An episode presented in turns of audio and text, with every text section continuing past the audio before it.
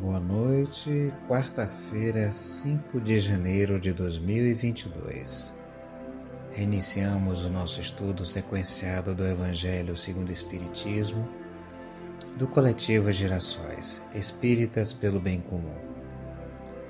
Nas quartas-feiras, a vibração são por todos aquelas e aqueles que sofrem algum tipo de discriminação. Mulheres, pessoas de peles pretas, LGBTQIAP+, pessoas em situação de rua, povos indígenas e os demais. Estamos no item segundo da introdução, Autoridade da doutrina espírita, o controle universal dos ensinamentos dos espíritos, dos parágrafos de 7 a 13. O primeiro exame comprobativo é, pois, sem contradita, o da razão, ao qual cumpre se submeta sem exceção tudo o que vem dos espíritos.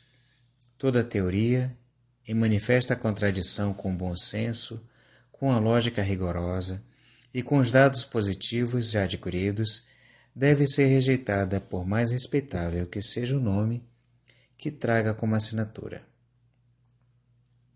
Incompleto, porém, ficará esse exame em muitos casos, por efeito da falta de luzes de certas pessoas e das tendências de não poucas a tomar as próprias opiniões como juízes únicos da verdade.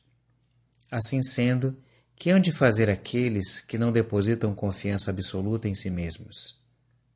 Buscar o parecer da maioria e tomar por guia a opinião de, desta. De tal modo é que se deve proceder em face do que digam os espíritos, que são os primeiros a nos fornecer os meios de consegui-lo. A concordância no que ensina os espíritos é, pois, a melhor comprovação. Importa, no entanto, que ela se dê em determinadas condições. A mais fraca de todas ocorre quando um médium a sós interroga muitos espíritos acerca de um ponto duvidoso. É evidente que, se ele estiver sob o império de uma obsessão, ou lidando com um espírito mistificador, este lhe pode dizer a mesma coisa sob diferentes nomes. Tampouco garantia alguma suficiente haverá na conformidade que apresente o que se possa obter por diversos médiuns no mesmo centro, porque podem estar todos sob a mesma influência.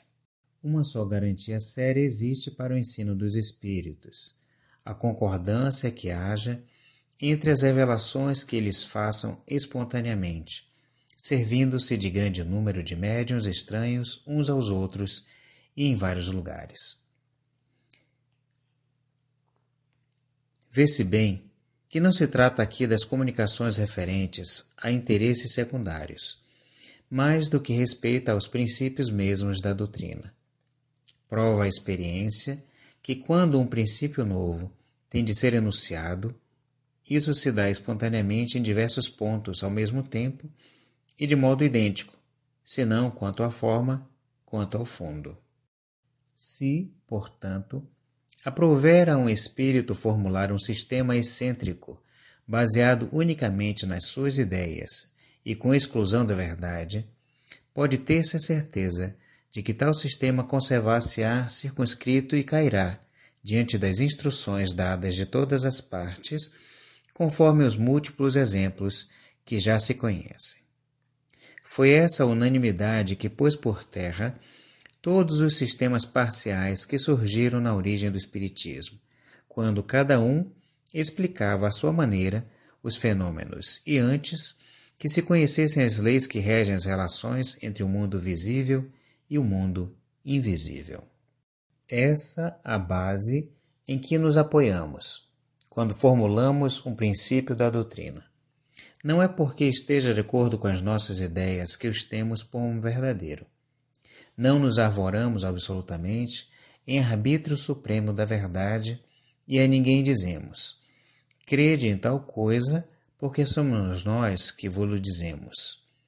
A nossa opinião não passa aos nossos próprios olhos de uma opinião pessoal, que pode ser verdadeira ou falsa, visto não nos considerarmos mais infalíveis do que qualquer um outro.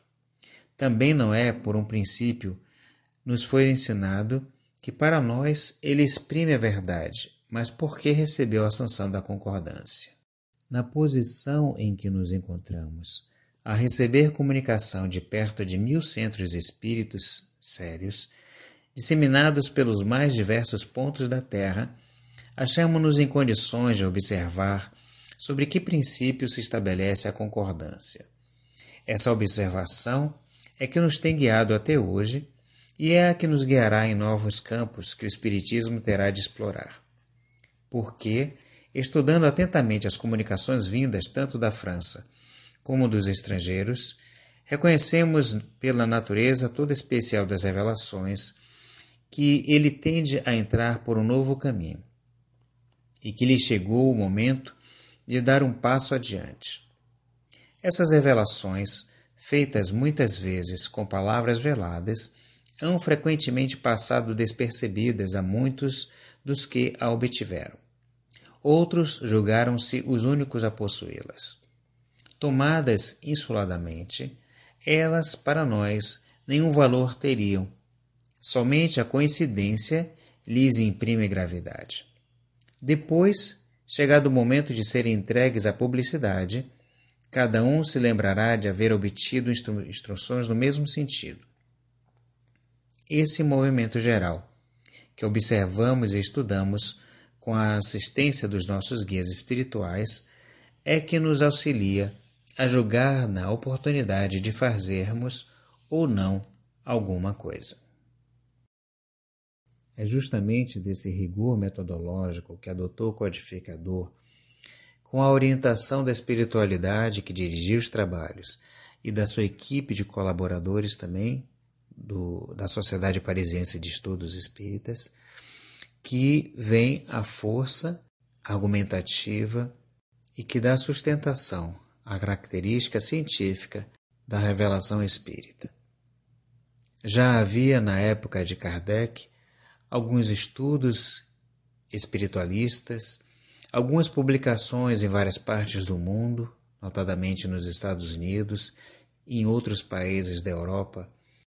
No entanto, ao colocar essa forma de assimilação das informações que vinham de diversos centros, por vários médios, comparando as informações e as coincidências, dando ponto de fundo e verdade, aquilo que era revelado pela espiritualidade, fez com que a obra assumisse uma base firme e uma resistência argumentativa diante de qualquer ataque que pudesse vir dos seus opositores. Da mesma forma, atraiu muitos interessados que observavam de forma séria o desenvolvimento dessa nova doutrina e dessa revelação que vinha de forma oportuna a trazer e ampliar os horizontes da percepção da relação do mundo físico com o mundo espiritual, da repercussão moral e filosófica desses ensinamentos e, por fim, do movimento de religiosidade que poderia despertar em vários corações. Além de tudo, esse formato revelava também que havia um plano superior dirigindo os trabalhos e determinando os passos e as informações que vinham desde a espiritualidade aos registros, todas as partes a serem reunificados através do trabalho de Allan Kardec e de sua equipe. Dessa mesma forma, compreendiam eles que esse trabalho não se restringia a uma época nem a um lugar, mas serviria de herança para toda a humanidade, abrindo novos caminhos e novas possibilidades de evolução de toda a coletividade humana. Jesus, Mestre querido, voltamos mais um ano ao estudo do vosso Evangelho e nas quartas-feiras que dirigimos as nossas vibrações aos nossos irmãos e irmãs que sofrem discriminações. Reiteramos, Mestre, o nosso compromisso de trabalhar pela causa comum da humanidade, pela causa comum daqueles que sofrem. E de que, através do vosso Evangelho, possamos nos aprimorar possamos, pelos estudos, pelas várias vozes, pelas várias percepções, pelos vários pontos de vistas elencados por cada um de nós e por todos aqueles que escutam e comentam e trabalham em função desses temas que são diariamente estudados. Almejamos, Mestre, que o vosso Evangelho seja cada vez mais absorvido e vivenciado por nós, e que cada um desses temas de vibração que levamos por cada um dos dias da semana sejam cada vez menos necessários, sejam ultrapassados num futuro não muito distante, onde cada um de nós possa construir uma nova realidade pela empatia, pela solidariedade e pela luta por aquilo que é o teu projeto de implantação do vosso reino em nossos corações. Ser conosco por mais um ano, Mestre. Em cada dia do, do Evangelho que é estudado por esse coletivo, que mais e mais corações sejam tocados pela tua mensagem e outros tantos se levantem, ergam a vossa bandeira e caminhem ao teu lado para o estabelecimento daquilo que foi planejado pelo Pai para o bem comum de todos nós. Mestre amado, obrigado por todos os vossos mentores, todos aqueles que foram delegados por ti para cuidar desse nosso grupo e por todos aqueles que são assistidos que nos acompanham nessa jornada. Que a vossa luz, que a vossa paz, o vosso amor e a vossa amizade continuem presente conosco todos os dias, agora e sempre. Que assim seja.